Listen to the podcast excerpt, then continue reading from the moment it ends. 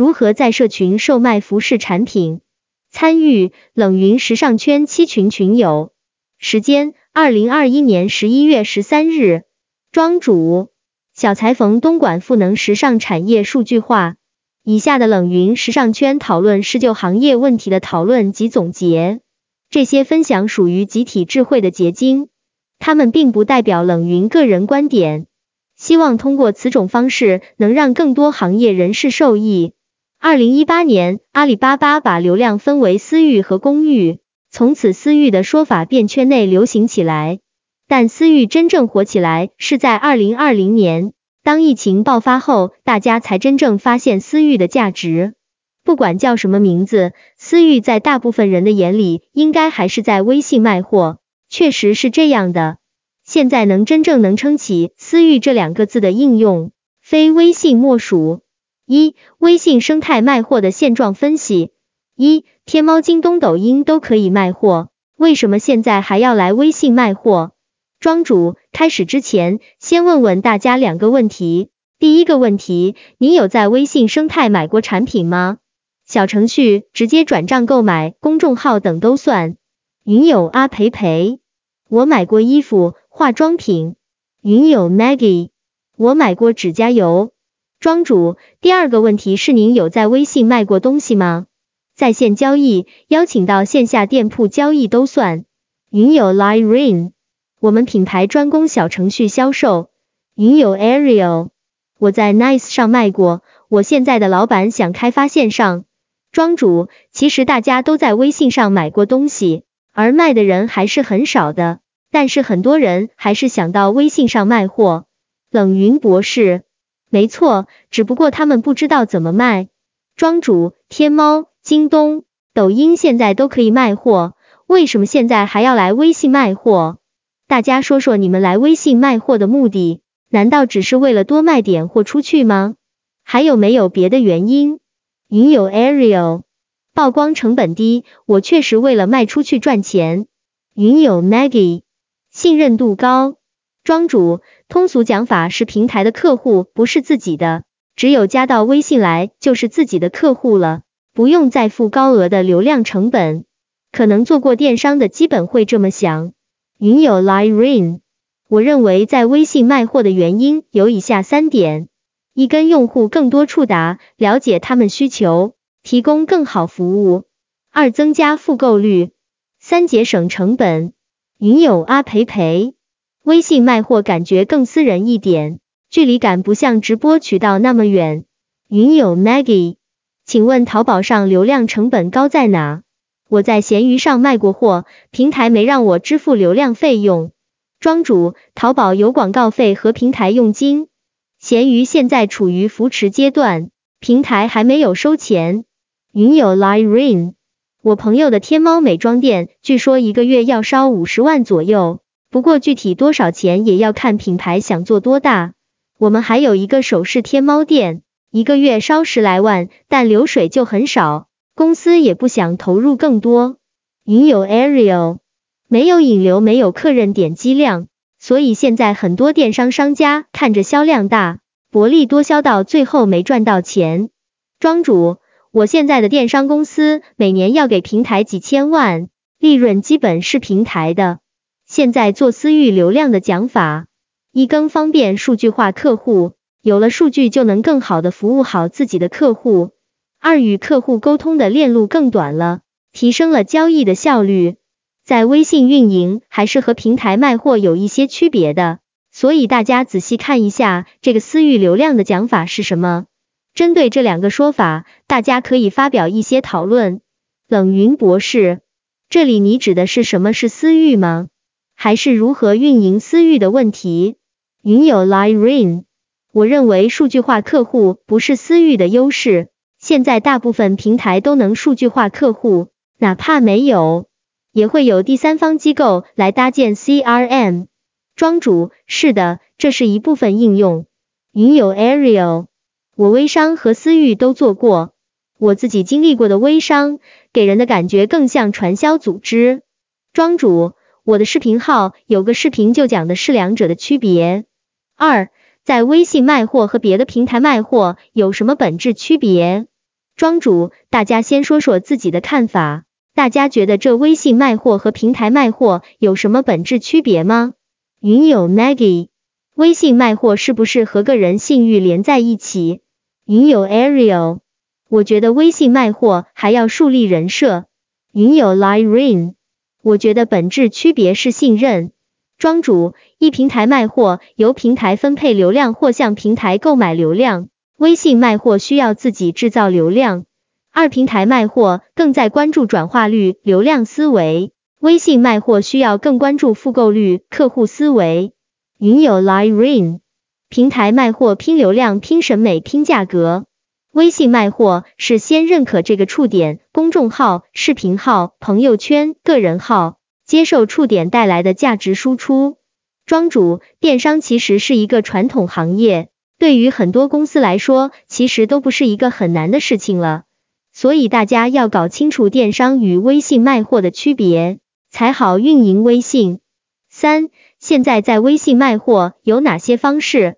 庄主，一自媒体方式，主要通过公众号和视频号卖货。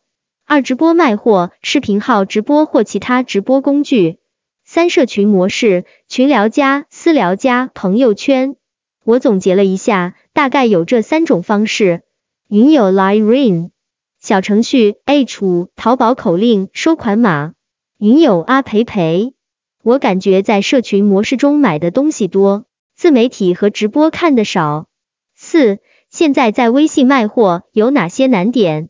云友阿培培，品牌刚开始需要自己引流，从零开始。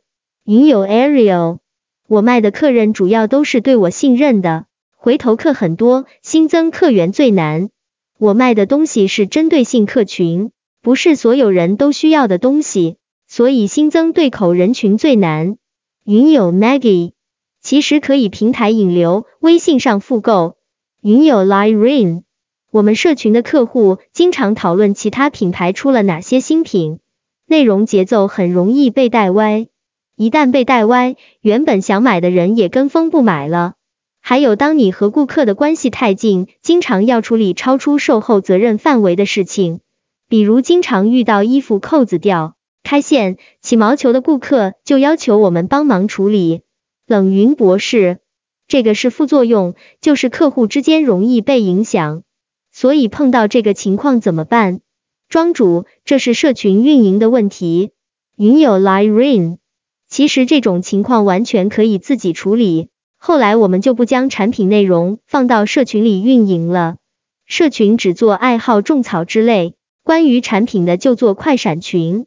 云友阿培培，刚开始客群是不是都从身边朋友开始？云友 Ariel，我不是。云友 Maggie，我也不是。不过除了平台，还有其他引流方法吗？庄主，我总结一下当下社群运营主要的三个问题。一微信加的人太少，不能起量；二内容难做；三产品难选。二如何在微信卖服饰类产品？一什么样的服饰类产品适合在微信卖？冷云博士，目前貌似社群销售都是低单价，大家听到社群卖的好的价格最高是多少？庄主，车也可以通过微信来交易。我今天还去了未来，他们的人告诉我的数据是，他们百分之六十五的客户来自社群。云友 Maggie，所以客户思维的生产成本不会很高吗？云友 Ariel，服饰类确实没研究，但总的来说，高单价需要养一养才能做。云友 Lyrin 未来这种像小米一样的企业，一开始是做兴趣人群吧？庄主，未来销售主要是转介绍。由客户介绍客户，冷云博士，未来确实社群做的比较多，不过他们社群都做些啥内容呢？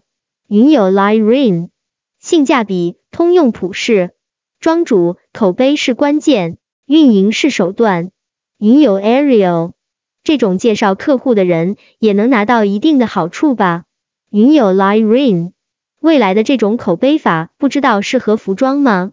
大家会希望衣服撞款吗？服装做口碑都需要具体做到什么？品质、价格、款式、服务。冷云博士，口碑法适合所有品牌做，但做服装的挑战在于可替代性太强，因此口碑的作用不会像汽车那么大。庄主，这里我的总结是低售后率的产品是第一要求。大家是不是觉得车复购率太低？冷云博士，对，云有 Ariel，毕竟是大件。庄主做社群实施，它是要耗费很多成本的。像车这种属性的产品，看起来是复购率是很低的，一般换车五六年才换一部车。我们这说到一个问题，就是你的社群运营的成本能不能盖过再次复购所带来的价值？这个与公司的运营模式和管理效率很大关系。卖衣服是同一个道理。刚刚那位云友就说到了，有客户要来找麻烦，这衣服出问题了要处理，这些都要计划到运营的成本里面去的。如果你是平台，可能这些不在退换货范围，你就不用考虑了。但在社群这个是要考虑的，这是思维方式上的区别。云友阿培培，确实要看到运营的成本。庄主，最前面我们讨论了为什么要来微信卖货，成本低吗？其实一点都不低的。云友 Maggie，听起来确实不低。云友 Ariel，对小本生意可能低一些，但对大企业投资确实很大。云友 Lyrene。运营成本太高，所以那种大众社群就基本不去做运营，但会运营主题社群或者 VIP 社群或者付费社群。庄主，低售后率的产品是第一要求，复购率高，产品附加值高最好。所以我认为要考虑这两条。云友 Lyrene，比如折扣专场快闪群，比如面料科普兴趣群。冷云博士。复购率低的确实难做社群，庄主各种需求的人都有，品牌有用户基数，快闪也可以玩一玩。我们服饰类产品，有些商家只有一类产品，也是很难做社群的，人家不可能天天盯着你的牛仔裤买。二，哪种方式适合在微信在卖服饰类产品？云友阿培培。我认为社群模式、朋友圈的卖货方式就很适合服饰类产品销售。云友 Ariel，我认为快闪模式适合服饰类产品销售。庄主，你们有没有关注一些时尚类的公众号或品牌的公众号，在上面买过货吗？你们可以关注一下，其实有很多公众号做的不错。云友 Ariel，有，但是公众号买比淘宝更麻烦。在淘宝上看物流，这个专门找到公众号点进去，看不到评价，有很多产品也没销量。售后问题上，淘宝好歹还有比较健全的官方维护，公众号还做不到这一点，都是各家独立状态。所以就算觉得有还可以的款式，也不想在公众号买。云友阿培培，我是没看也没买。云友 Maggie，公众号没有售后保障。庄主，那大家在视频号直播买过吗？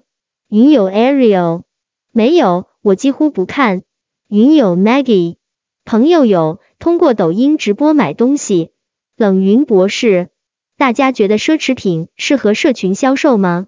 庄主，我认为可以。云友 Ariel 我认为可以一扶一，直接拉大群我不太能接受。庄主，社群不等于拉个微信群。云友 Maggie，但是可以社交加购物，比较有购买力的人也想认识别的有购买力的人。庄主直播加社群模式，自媒体难度较高，但不是说不运营公众号了，而是侧重点不一样。云友 Ariel，比较有购买力的人，像大品牌，他们都有线下私人小的购物会，但是线上不好说。有消费能力的人通常非常拒绝别人知道他的各种信息。云友 lyrin 我感觉奢侈品比普通服装更适合做社群。冷云博士，对，有钱人注重隐私，但买奢侈品的人也分阶层。云友 Ariel，我发表这个观点，因为曾经我在珠宝展做了一次翻译，那个斯里兰卡老板全是几十万、上百万的蓝宝。来买过的客人微信什么都不加，而且他看好会让助理划卡，不划自己卡。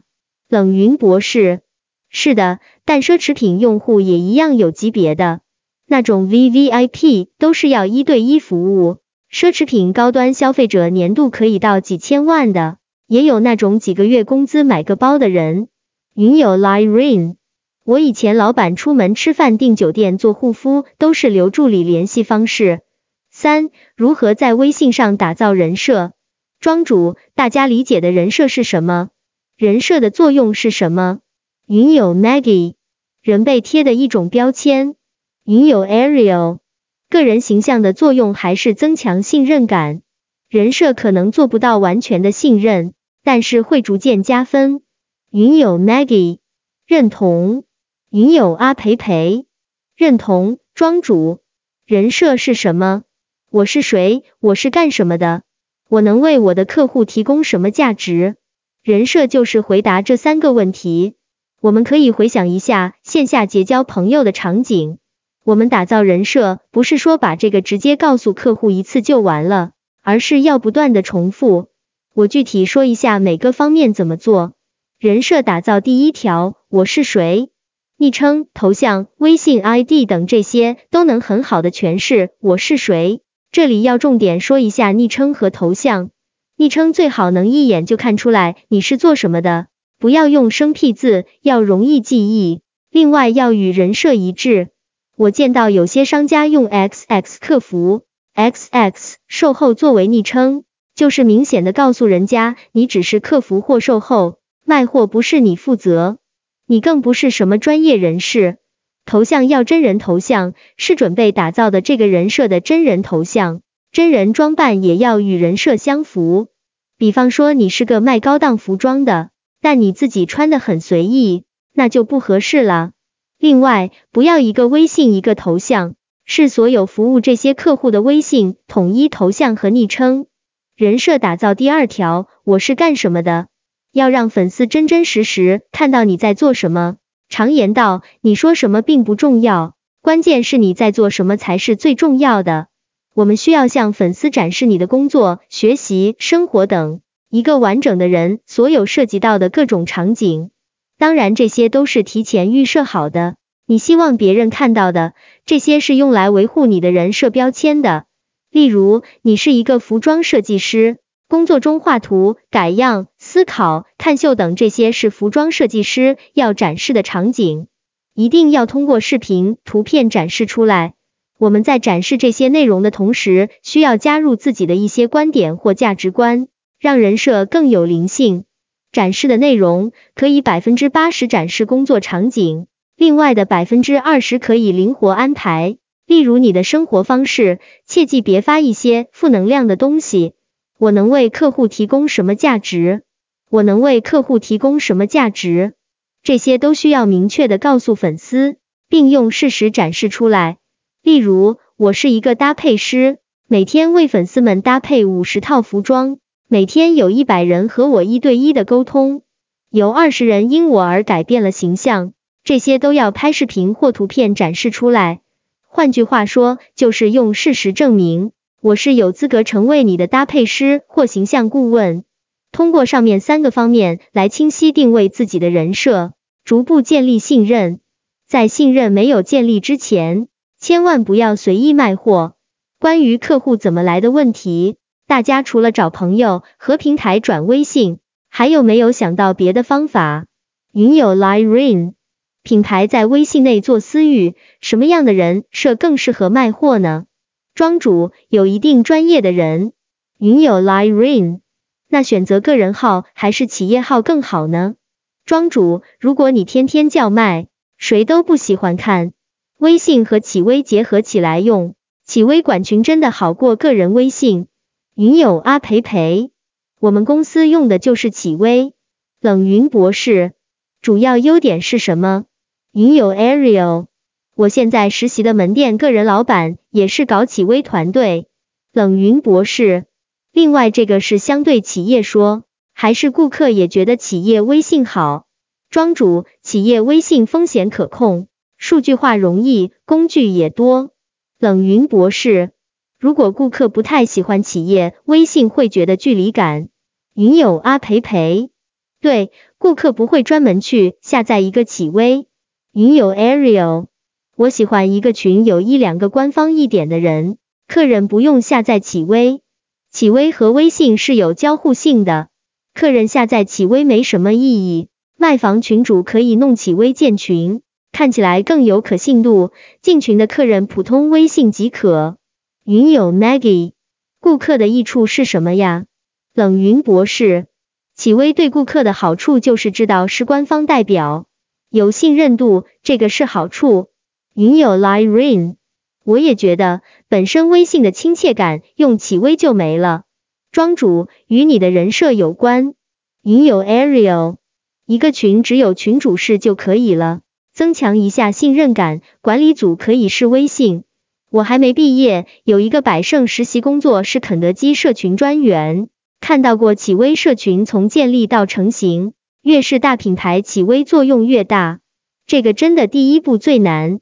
庄主一从购物平台来，一把产品变为入口，提供附加价值；二直接放红包卡等。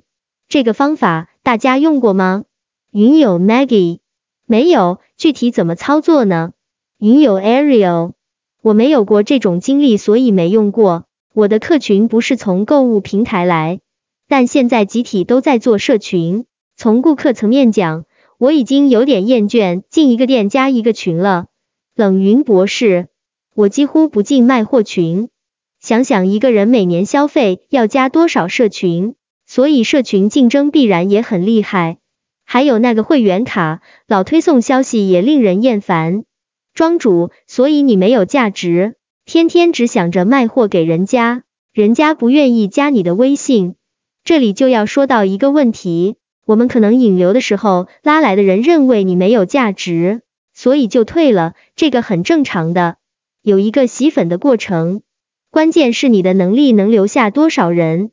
我们刚刚说到的两个方法是很多电商朋友用的，红包卡相信大家都收到过，刚开始商家也能加到很多人，可惜都是死粉。冷云博士，对，不过这也需要看人群。红包对高端客群有用吗？庄主，红包卡的玩法也很多的，有的不只是给你几块钱那样的刮刮卡，要根据自己的客户与使用场景来设计。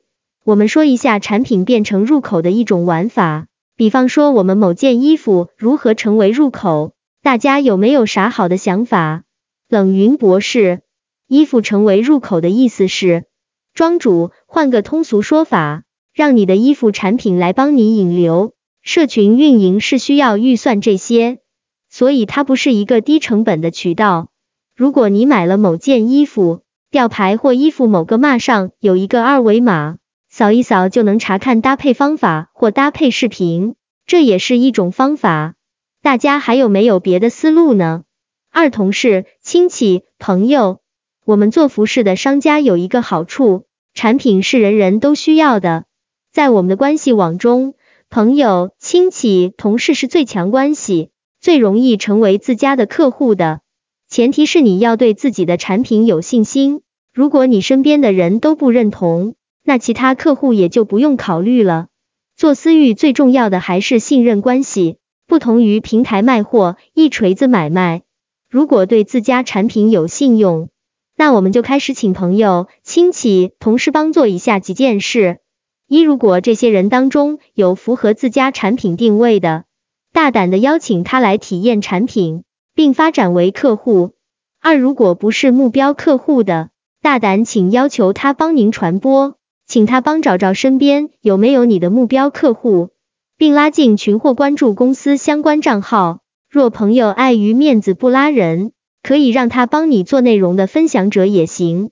三，邀请人做事一定要给够利益。不管是多亲密的人，把利益纽带先建立起来，就说是公司规定一定要给，让人收的很舒服。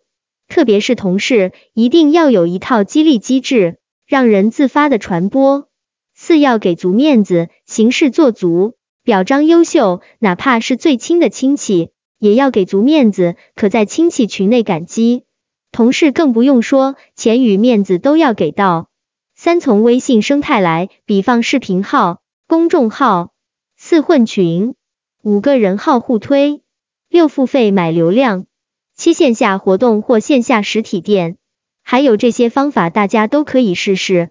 一营销活动裂变，二客户直接裂变，三发展 KOC 裂变，四微信群裂变，五公众号裂变，六视频号裂变，七知识分享裂变，八商家的组织裂变。你的客人来了，你的人设维护怎么做？内容是人设的前提，百分之八十发工作，百分之二十可以发生活。具体发些什么内容？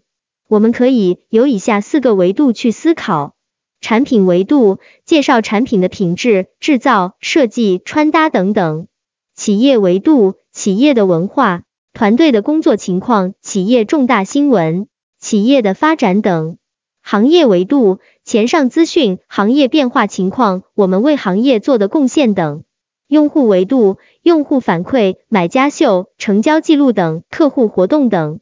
另外，我们的内容还有一个重要的部分就是互动，也就是及时的对客户的行为反馈，包括群内的问题咨询、客户朋友圈的评论点赞、客户正向行为的表彰与肯定等等。还有就是互动工具的使用，例如抢红包、打卡积分、投票、直播间或群内话题等等。数据化运营要分两步走。先是要数据化，也就是大家常说的信息化，然后有数据才能依靠数据运营。